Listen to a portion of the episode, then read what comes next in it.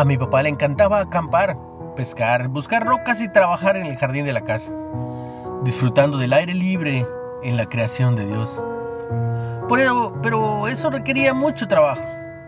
Aún así, los resultados hacían que valiera la pena. Un césped atractivo, tomates sabrosos y rosas bellísimas.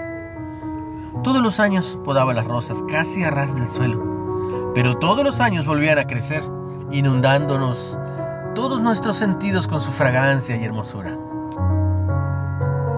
En Génesis, leemos del huerto del Edén, donde Adán y Eva vivían, prosperaban y caminaban con Dios.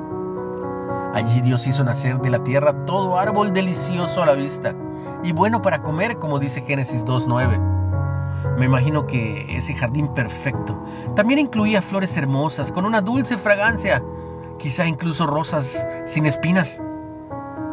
Después de la rebelión de Adán y Eva contra Dios, fueron expulsados del huerto y tuvieron que plantar, cuidar sus propios jardines, lo que implicaba romper el duro suelo, luchar contra las espinas y otros desafíos.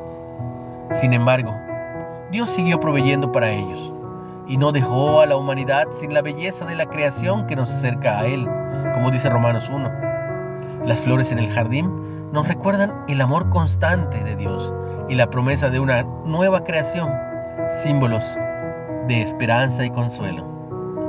Una reflexión de Alison Quieda. ¿Cuándo la creación te ha llevado a alabar al Creador? ¿O cómo ves a Dios en la creación?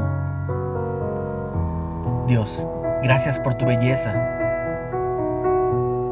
entre, entre las espinas.